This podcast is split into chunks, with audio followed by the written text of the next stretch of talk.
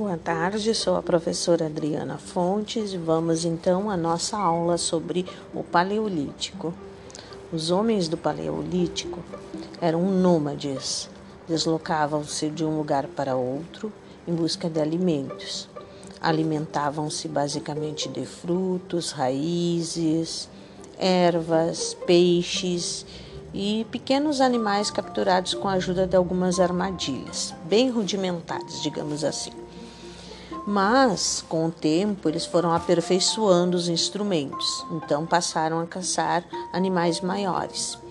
Um desses instrumentos né, seria o machado, e ele passou a ser usado para tudo, desde esfolar o animal até cavar buracos.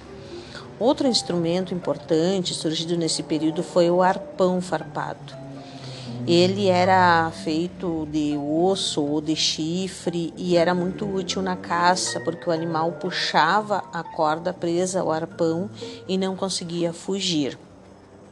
Também eles inventaram o lança-arpão, que aí ele permitiu o caçador lançar a, a arma dele mais longe, né? Uh, com, a, com esse aperfeiçoamento dos instrumentos, os homens também passaram a se dedicar principalmente né, à caça. Então há aí uma divisão do trabalho. Os homens iam caçar, enquanto as mulheres, crianças e velhos providenciavam os outros alimentos. Uh, no Paleolítico, os nossos antepassados eles costumavam abrigar assim cavernas ou em choupanas feitas de galhos ou cobertas de folha. Às vezes usavam tendas de pele de animais armadas na, na, na entrada das cavernas, mas eles não eram eh, os homens das cavernas, eles não, vi, não viviam completamente dentro das cavernas. Eles procuravam se abrigar, se defender um pouquinho mais do vento, mas eles construíam também. Mas como eles se deslocavam constantemente, não adiantava eles fazerem construções né, que fossem durar, então por isso era útil a caverna. Uma das, da, das descobertas mais importantes para a sobrevivência deles né, foi o domínio do fogo. Segundo os historiadores, teria ocorrido mais ou menos uns 500 mil anos né, lá na, nos vales da África Oriental.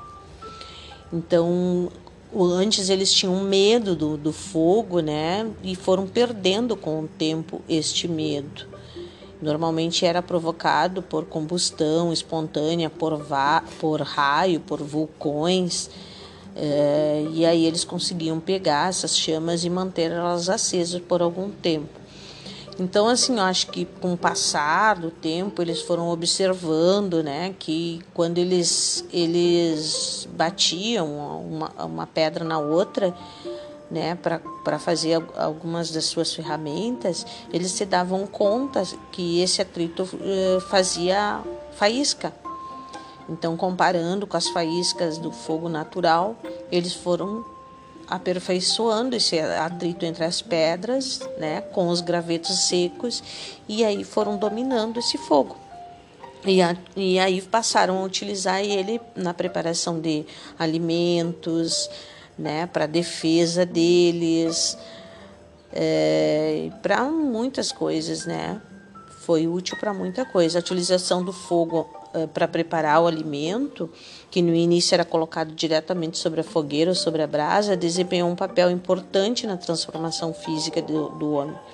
O fato da carne cozida ser mais fácil de mastigar fez com que a, dentição, a mandíbula deles também fosse modificando, né? Não, uh, se tornou desnecessária as mandíbulas, os dentes enormes e as mandíbulas para frente. Então isso foi também contribuído para a modificação física dos homens a utilização do fogo transformou também a relação da espécie humana com o ambiente natural. Aí eles passaram a provocar muitas vezes né, as queimadas nas florestas, e isso acabou gerando mudanças consideráveis na co cobertura vegetal em grandes áreas. Né?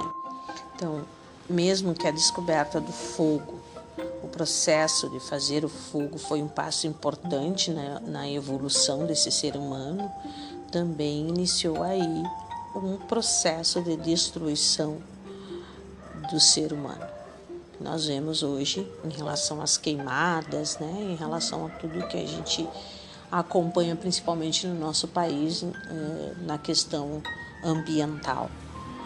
Um abraço, isso seria a explicação de hoje. Aproveite o restante né, desta aula interativa. Um abraço e cuidem-se.